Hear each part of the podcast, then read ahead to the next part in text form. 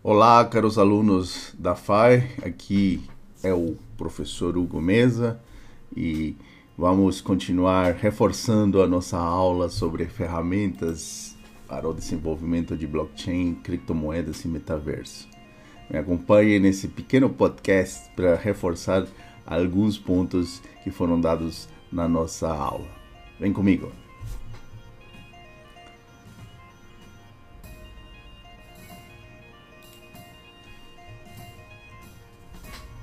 O intuito dessa aula é discutir sobre conceito, três conceitos importantes: blockchain, criptomoedas, metaverso e quais são as ferramentas de desenvolvimento e uso dessas tecnologias. É, começamos discutindo então qual que é o conceito de blockchain. Blockchain, resumindo, é um registro de todas as transações que possam existir dentro de um espaço virtual né, feitas em rede. Né. Realidade, é uma pequena teia de aranha né, formada por uma série de computadores né, organizados em rede que validam transações né, ou é, trocas que possam existir dentro da, dessa rede. Então, cada um desses registros passa a ser né, é, colocado nesse blockchain através de blocos. Por isso que a palavra de blockchain né, faz alusão a, a blocos.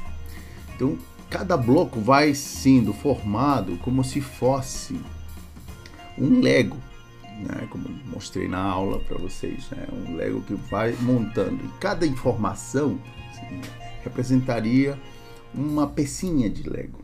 Então, na medida em que essas informações, sejam de criptomoedas, sejam de registros, sejam de é, localização, de qualquer tipo de, de produto, serviço, eles vão então montando é, esses blocos e a partir desses blocos vão se formando cadeias, né? cadeias é, que dificilmente poderão ser é, modificadas. Ou seja, o registro é imutável, ninguém pode é, mexer, ninguém pode é, dizer que essa transação não foi feita. É um registro para sempre. Se alguém tentar, por um acaso, modificar essa transação, essa atividade realizada na blockchain, nesse espaço é, é, digital, é, automaticamente todos os computadores que passaram por esse processo, né, que, que acompanharam esse processo, vão perceber né, que está havendo né, uma tentativa de modificação e, portanto, invalidarão né, essa, é, não darão fé, né, não certificarão essa alteração. Por isso que né, a gente diz que o blockchain é como se fosse um cartório é, universal, né, é, onde múltiplos registros de coisas né, digitais possam ser realizados. A utilidade do blockchain é bastante diversificada, não é só né, alguma coisa ligada à criptomoeda né, que é o outro conceito que a gente já discutiu. A utilidade do blockchain, por exemplo, pode ser dada também além de criptomoedas, de registro de criptomoedas, pode ser realizada né, uh, para certificados, para ingressos né, de, de jogos, ingressos de shows. É, é, então, qualquer coisa que você tentar certificar e registrar, né, vai estar dentro desse blockchain né, com um, uma, um endereço que pode ser conferido em qualquer lugar do mundo. É só entrar na internet, colocar num buscador né, que valide esses registros, é, que esse registro sempre existirá. É, e a principal é, característica né, do blockchain é que ele tem a validade do consenso é, mundial, né? ou seja, ele não é manipulado, não é gerido por uma entidade específica. Ele é formado por um consenso de múltiplos, é, múltiplos agentes. Né? Por isso que, que se fala muito nesse caráter de descentralização, ou seja, o blockchain não pertence a um país específico, não pertence a uma, a uma determinada entidade bancária, enfim, o blockchain é uma teia de aranha construída né, a várias mãos. Outra é, utilidade do blockchain é a questão do segmento, por exemplo, de cargas, né? É, a logística pode ser também um elemento importante, né? Porque através do blockchain você consegue é, fazer o segmento, né? De qualquer tipo de movimentação que possa ser realizada. Né? O blockchain também serve para dar título de propriedade, né? E aí, numa seguinte aula, a gente pode falar sobre né, as NFTs, né? Não foge o, o NFT é, não fungible tokens, que são tokens não fungíveis, ou seja, é, qualquer tipo de obra de arte digital, qualquer tipo de vídeo digital é, pode ser registrado né, na blockchain e a partir desse registro né, você pode ser o proprietário né, de, de, dessa obra digital, mesmo que ela não exista fisicamente. E aí entra essa questão dos colecionáveis. Né?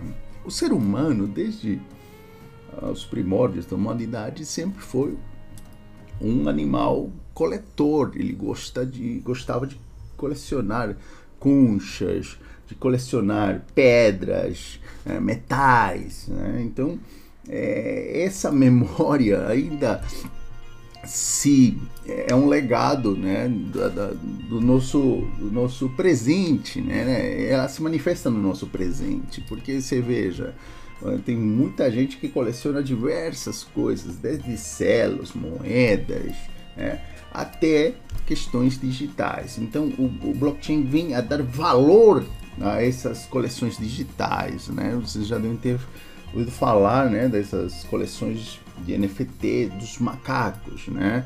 É, que era são desenhos de macaco que muitos famosos compraram, né? Do Jet Club.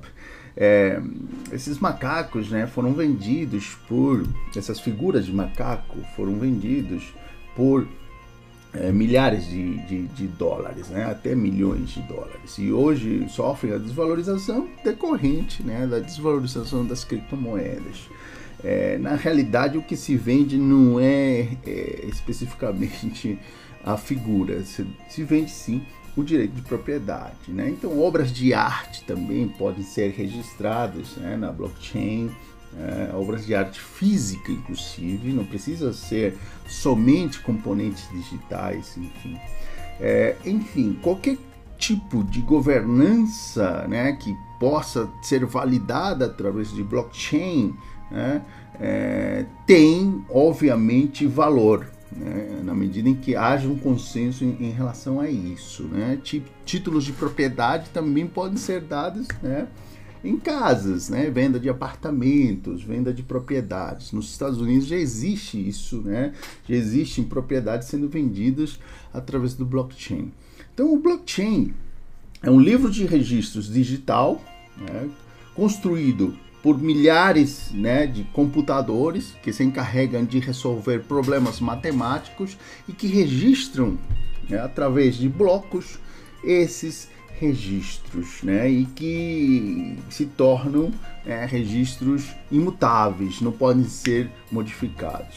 A ideia surge basicamente em 2008, quando um senhor chamado Satoshi Nakamoto, muitos dizem que não é um senhor e sim um, um, um, grupo de hackers, não, não há ainda não é uma um consenso sobre quem que é Satoshi Nakamoto, né? lança um escrito chamado Wallpaper é, que fala sobre é, o blockchain né, como um sistema de validação para uma moeda digital, né, uma criptomoeda, cripto de criptografia, né, é, que também é, teria as mesmas características de não ser centralizado, que, que, que, que é gerado né, através de processos de validação na blockchain. Então surge então o Bitcoin. Né? O Bitcoin, juntamente com a ideia da blockchain, né, nascem e começam né, a, a, a, exercer algum tipo de é, mudança né, nas relações é, econômicas e financeiras. Né? Na época, em 2008, né, 2009, né, o Bitcoin valia menos do que um dólar. Inclusive tem aquela história né, de um homem ter comprado pizzas né, eh, usando 10 mil Bitcoins. Hoje essas pizzas valeriam é, alguns bilhões de reais, duas pizzas. Né?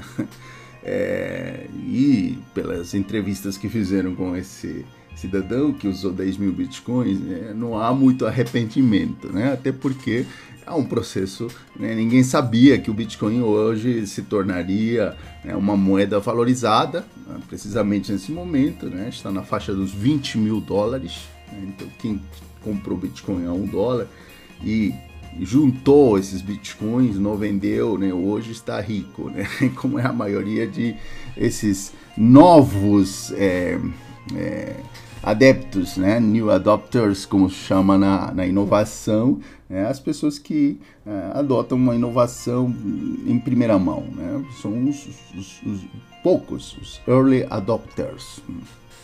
Então, o Satoshi Nakamoto, ou a pessoa, ou a entidade de Satoshi Nakamoto, traz essa é, é, essa solução. Né? Não é que seja inédita. Anteriormente já tinham alguns tipos de tratados em relação ao que, que seria né, a, a troca pela internet usando códigos de segurança. Mas é, a grandeza do Satoshi é de mostrar pela primeira vez né, que isso seria possível sim através da construção de uma blockchain. E, e no, no, no, wallpaper que ele apresenta, um, é um tratado simples de cinco páginas, né? Ele mostra né, todos os parâmetros para ser realizada essa, essa construção.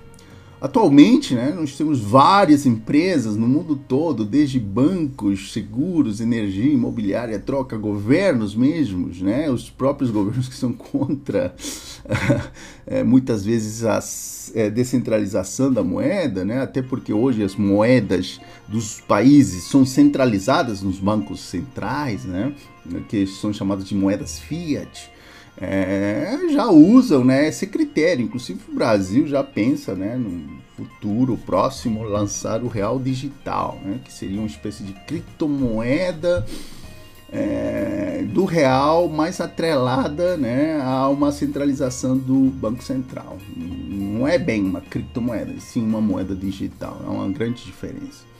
Então vocês podem é, ter certeza que tirando né, a questão única e exclusiva da criptomoeda, da volatilidade que elas é, carregam, a gente pode dizer que talvez a maior inovação de todo esse processo tenha sido a blockchain.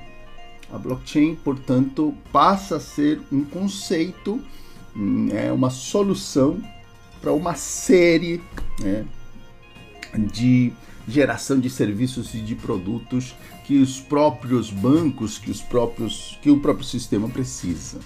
É, então essa blockchain é, passa a ser hoje né, usada em diversos setores. Há três características importantes da blockchain, né, e, e, e, esse é o tal do trilema da, da blockchain. Né, então, como toda inovação, ela passa por testes e esses testes precisam de aprimoramento. Né? Então, a primeira questão é a descentralização, como eu já disse, é o principal elemento, né? o principal fator importante. Né? A segurança é um segundo ponto importantíssimo de uma blockchain. E a terceira, a escalabilidade, ou seja, a capacidade dela ser usada um, em múltiplas operações, né? E, e precisamente hoje, né, talvez é, o problema esteja na escalabilidade, até porque uh, o próprio Bitcoin, por usar uma, uma blockchain própria, né, ele tem né, descentralização, tem segurança, mas o poder de escalabilidade ainda é baixo, né? comparativamente, por exemplo, né, é, há muito mais transações em cartão de crédito por segundo do que né, transações permitidas na rede do, do, do, do Bitcoin. Né? A, a, rede fica lenta, congestionada, ela precisa de mais agilidade. Por quê? Porque ela está preocupada né, nessa questão da segurança. Então, dar segurança ao a, a, a camada, ao processo, é muito mais importante do que ser escalável. Ou seja, dificilmente, né, hoje, né, poderíamos usar o Bitcoin para fazer trocas, né, para fazer compras, para fazer transações. E aí nós entramos a questão da moeda, né, da utilidade da moeda, que tem que ser é, diversificada. Não é só fazer meio de troca, também é reserva de valor, né, e grau de comparabilidade. Hoje o Bitcoin é, ele é usado mais como reserva de valor, ou seja, é, como um ouro digital, tanto que o nome que deram ao Bitcoin é de ser um ouro digital. Quer dizer, você guarda e espera ver o que, vai acontecer daqui a um tempo. Né? E aí, é, a questão é, importante, né, no qual a gente entra, é a questão do, das criptomoedas. As criptomoedas, portanto, então derivam né, a partir dessa iniciativa do Satoshi Nakamoto de criar uma moeda totalmente descentralizada, que não pertence a país nenhum e que tenha segurança, né? E que, que manifeste uma governança é, global. É, hoje no mundo nós temos mais de 15 mil criptomoedas devidamente registradas. No entanto, né, nem todas essas criptomoedas, né, aliás, é, são poucas as criptomoedas que usam né, blockchain. A maioria dessas criptomoedas, que não chegam a ser é, comparáveis com Bitcoin, é, elas usam é, camadas de segurança um pouco menores ou têm outras, outros objetivos, né? como é o caso das shitcoins, né? que são é, moedas que surgiram nesse hype né? da, da, da inovação da, da do Bitcoin e, e, passaram a ser usados para fazer troca. Né? É, temos vários shitcoins. É, é, como o Dogecoin, que, que surgiu né, de, um, de, um, de um meme, né, de um cachorrinho, enfim, que foi alçada à fama depois que o Elon Musk, o, o dono da, o presidente da, da Tesla, é, disse que iria usar o, o, Dogecoin para as suas transações. Né? É, uma coisa importante de se colocar aqui, né, e, e esse é um ponto fundamental quando a gente faz uma correlação com a economia, né, é que as criptomoedas, apesar de não serem taxadas como é, ativos financeiros ainda, né, pelos governos, né, elas, tam, elas têm as mesmas características de ativos financeiros né, de alto risco, ou seja, a relação risco-retorno né, está é muito alta, né? Então dificilmente alguém, né, vai ter certeza de quanto que vai ganhar se decidir investir em criptomoedas, né? A partir disso surgem, né, por exemplo, várias enganações, pirâmides financeiras que usam o desconhecimento das pessoas em relação a criptomoedas né, para vender pirâmides financeiras. Ou seja, dizer, olha, veja, o Bitcoin se valorizou de um dólar, chegou a 20 mil dólares. E com certeza ele vai aumentar, vai, vai continuar né, se valorizando, vai chegar a um milhão de dólares, porque ele é escasso, só vão ser emitidos 20 milhões de bitcoins, enfim. E, e as pessoas montam né, artimanhas né, é, tecnológicas, inclusive simulando né, valorizações fictícias. Então, tem ter muito cuidado em relação a essas questões. Não confundir pirâmide financeira que usam criptomoedas com a questão das criptomoedas. Que as criptomoedas são super é, voláteis, sem dúvida. É, esse é um ponto importantíssimo. Agora, é, achar que você vai ganhar uma renda fixa através de criptomoedas, ou seja, ter um rendimento fixo mensal, é, é muita loucura, porque elas variam muito. Né? Então, por exemplo, hoje, exatamente nesse momento em que eu faço esse podcast, né, a dominância do Bitcoin, ou seja, a quantidade de Bitcoin dentro desse mundo de criptomoedas, né, é de aproximadamente 42%. Né? A segunda criptomoeda mais famosa, que é o Ethereum, né, tem 18,5% de dominância. Ou seja, se a gente somar os dois, a gente está falando de uma dominância de 60% entre Bitcoin e Ethereum. Ou seja, 40% né, são das outras criptomoedas. Né? E é essas criptomoedas que estão aí no mercado e que são transacionadas né, é, via corretoras. É, um site importante que coloquei na aula né, para acompanhar essas variações é o CoinMarketCap, que é um site que reúne as principais criptomoedas no mundo e mostra né, o nível, o grau de valorização e desvalorização das mesmas.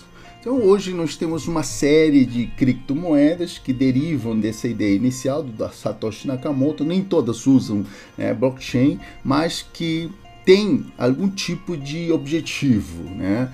É, por exemplo, temos criptomoedas ligadas à área de finanças, que são as chamadas DeFi, né? que são aquelas criptomoedas que é, tentam resolver problemas do setor financeiro, assim como em, temos criptomoedas que lidam com contratos inteligentes, que seriam né, é, contratos né, de todos os tipos, sejam financeiros e que possam de alguma forma ser chanceladas por essas criptomoedas. Temos stablecoins, que seriam criptomoedas atreladas a uma moeda fiat, ou seja, uma moeda de um país, seja dólar, euro, enfim. Temos é, criptomoedas que dão sustentação aos NFTs, né, que são aquelas coleções que nós já falamos, né, de tem direito de propriedade. E por aí vai, temos vários tipos de moedas, né, em vários setores já definidas. Temos moedas para o setor de construção, para a educação, temos moedas para as finanças, temos moedas memes, temos moedas até para a área médica. Então, dentro desse conglomerado de criptomoedas, cada uma com um objetivo específico, né, é que funciona né, essa nova economia financeira. Né? Precisamente quando a gente fala em DeFi, né, que são as, as criptomoedas que ligadas à área de finanças, né, nós levamos um susto porque vimos que houve um crescimento né, bastante explícito e bastante é, exponencial, né, precisamente no meio da pandemia, né, até porque é, havia necessidade de ter soluções tecnológicas ligadas a criptomoedas ou ao setor financeiro que possam né, resolver problemas é, de forma virtual. Né. A Binance é uma das principais corretoras onde se transacionam criptomoedas. Então, hoje, para você transacionar, né, comprar Bitcoin, não precisa ter 20 mil dólares. Você pode comprar um pedacinho do Bitcoin a partir de 50, 100 reais. Você já compra um Bitcoin.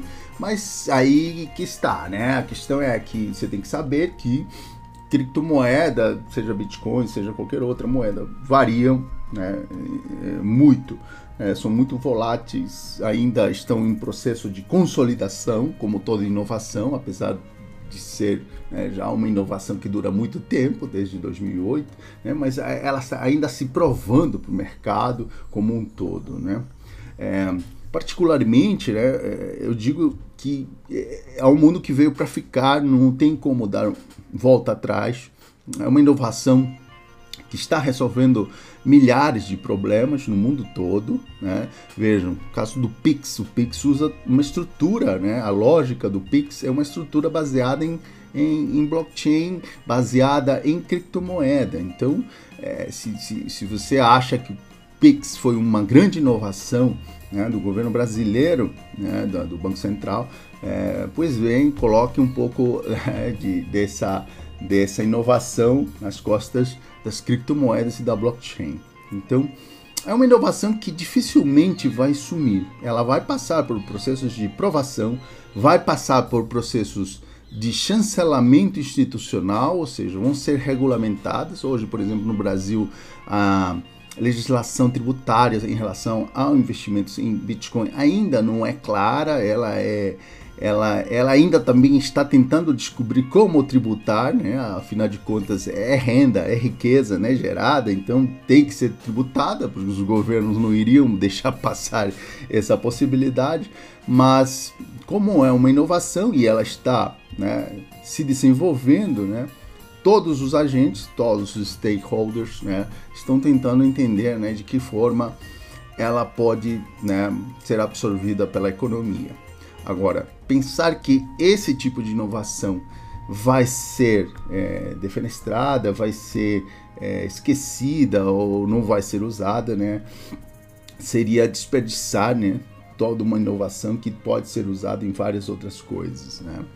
É, não é só a Binance que permite fazer compras, né, trocas de criptomoeda, temos também corretoras é, totalmente descentralizadas. A Binance é centralizada, o que né, não, chancela um pouco esse conceito né, de descentralização da Satoshi Nakamoto, ou seja, é possível ter Bitcoin, é, por exemplo, em em wallets ou carteiras frias, que seriam espécies de pendrive onde você guarda os endereços do seu Bitcoin, né, e que você pode resgatar em qualquer lugar do mundo, claro, é, é possível.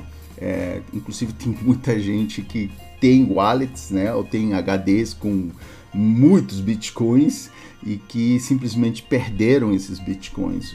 Esse dinheiro simplesmente se perde né? Porque é impossível de resgatar, você não consegue replicar né, o Bitcoin, né? não consegue fazer uma cópia do Bitcoin, né? a não ser uh, tendo né, uma carteira física é, é, chamada de wallet ou carteira fria. É, e na internet também existe né, corretoras que não têm centralização, ou seja, não pertencem especificamente a. Um, a uma entidade específica e também não pede muita informação do usuário, né? Como o MetaMask, que é uma rede também onde você pode comprar é, várias criptomoedas e onde você pode transacionar livremente nesse mercado cripto, né? comprando é, NFTs, comprando é, outras moedas, né? as chamadas gemas, que são essas moedas em potencial que surgem né? a partir de alguns projetos interessantes, enfim, e que né, também né, tem essa característica principal de não ter o controle da, da origem, né? ou seja, você não precisa se identificar. Tendo o endereço da sua carteira MetaMask, você consegue é, fazer transações. Né? O que né, os, os, governos, os, as entidades reguladoras né, é, destacam como um possível, é, uma potencial é, lavagem de dinheiro, né? ou uso de recursos financeiros para práticas de atividades ilícitas. Né? Essa é uma outra das queixas que os governos têm em relação às criptomoedas. Né?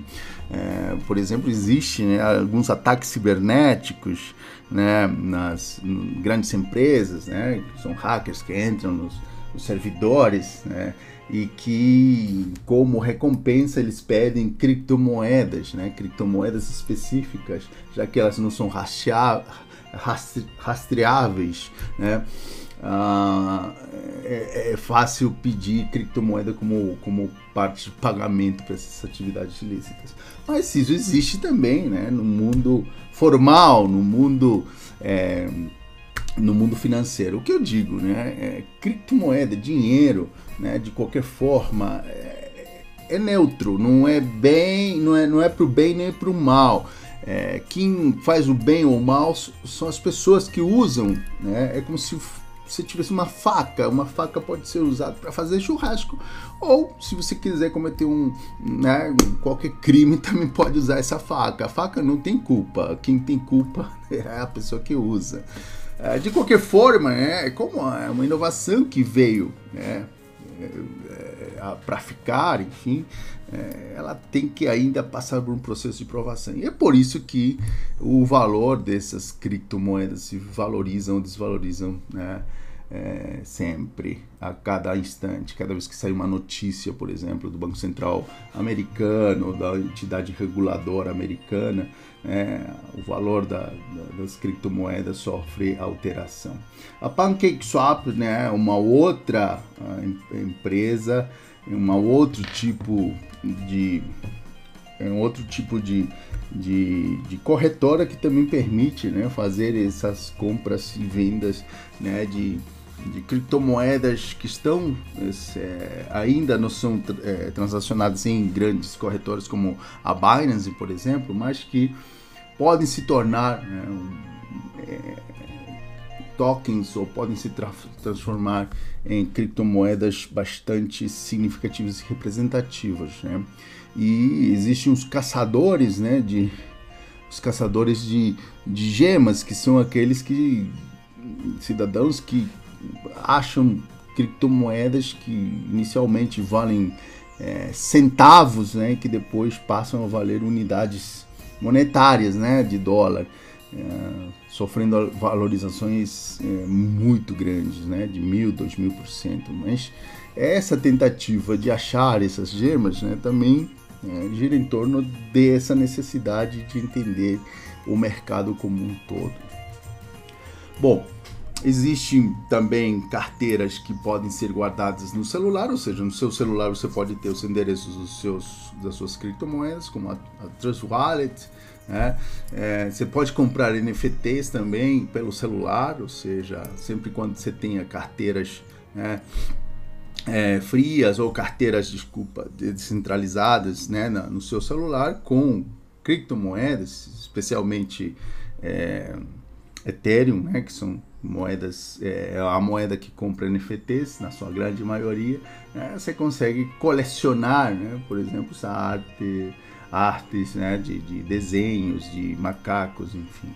É, existem tokens que são derivados de criptomoedas, né? Por exemplo, hoje os grandes clubes de futebol, né, de basquete do mundo, têm seus tokens, né? Um caso específico é o token do PCG, né, que teve uma valorização bastante significativa após a compra do do Messi, né, o passe do Messi do Barcelona ao, ao Paris Saint-Germain, inclusive é uma parte dessa, desse dinheiro foi usado para pagar o passe do Messi para o Paris Saint-Germain. Então, as, os grandes clubes de futebol podem lançar seus tokens, né? E esses tokens podem sofrer valorização ou desvalorização dependendo, né, da oferta e da demanda. Né? Ao mesmo tempo, com esses tokens, né, os sócios ou os torcedores podem comprar ingressos, podem participar né, de ações de marketing dos clubes, enfim. E chegamos ao último ponto né, da nossa aula, que é o metaverso. Qual que é a relação entre criptomoeda, blockchain e metaverso?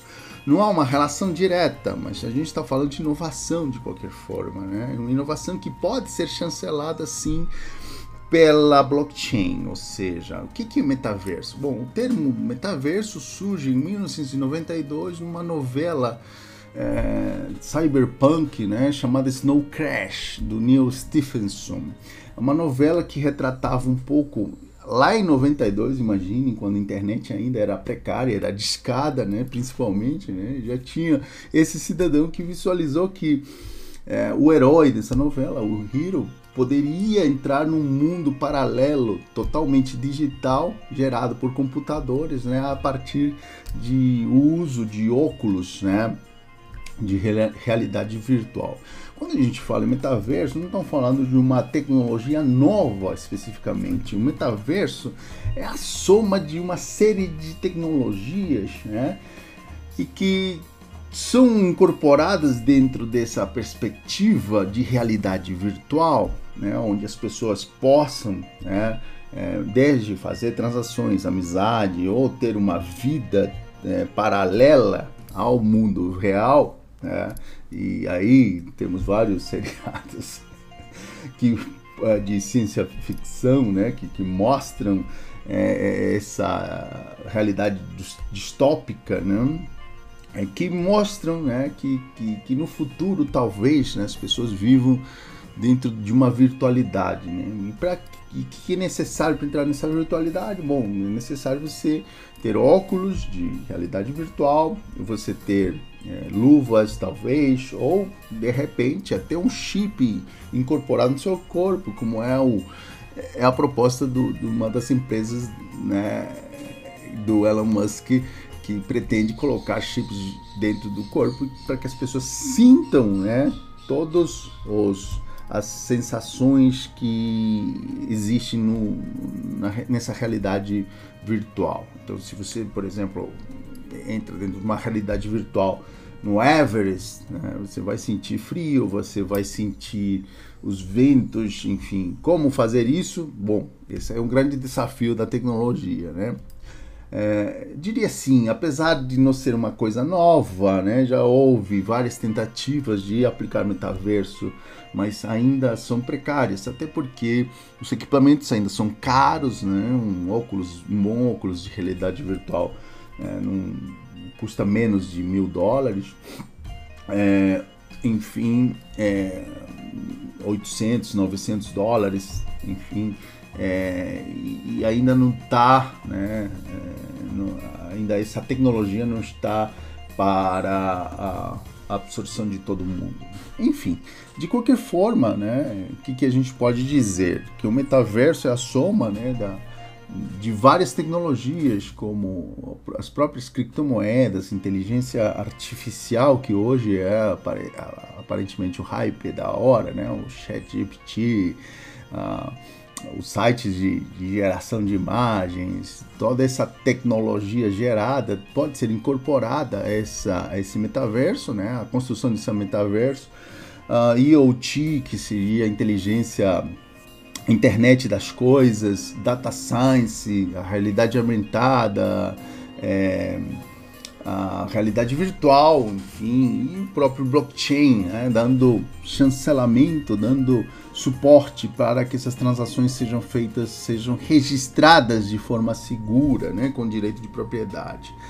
É, então é isso. Falamos de três tipos de tecnologias que estão né, em crescimento não descartaria nenhuma delas, né? É, aliás, eu tenho pensado muito sobre inovação e um dos pontos importantes é que essas inovações que surgem cada vez mais né, não são para nós, talvez, né? Ou para mim, né, que sou nativo de um mundo analógico, né? Eu, eu nasci quando não tinha internet e fui acompanhando passo a passo o desenvolvimento dessa tecnologia. Né? Inicialmente todo mundo tratava a internet como é, uma coisa passageira, uma inovação totalmente inútil, né? que qualquer haveria, qual seria a, a diferença entre internet e rádio e televisão, por exemplo? Né? Muitas pessoas falavam isso nos primórdios da internet, mas agora a gente pode ver que essa realidade é, já está inserida na vida de todo mundo. Poucas pessoas vivem sem internet. é, conheço muita gente que né, é mais importante internet que qualquer outro serviço né, que possa ter. Enfim, então essas são tecnologias que ainda estão sendo testadas, sendo provadas, mas que elas, é, pelo nível de investimento, pelo grau né, de absorção que eles estão tendo, dificilmente a gente é, vai ter uma, uma, uma anulação dessas tecnologias. Né? Como que elas vão ser absorvidas é um grande é um grande desafio para todos nós e nós que somos da área da, da gestão, da economia, né? É, somos obrigados né, a entender e acompanhar, né, sem preconceitos, mas sempre com muito cuidado analítico. Né? é, essas questões. Então, É isso aí, espero que tenham gostado desse resumo da nossa aula. É, meu nome é Hugo Mesa, podem me encontrar nas redes sociais, né, Instagram, LinkedIn ou Facebook. Será um prazer trocar ideias com todos vocês. Um grande abraço.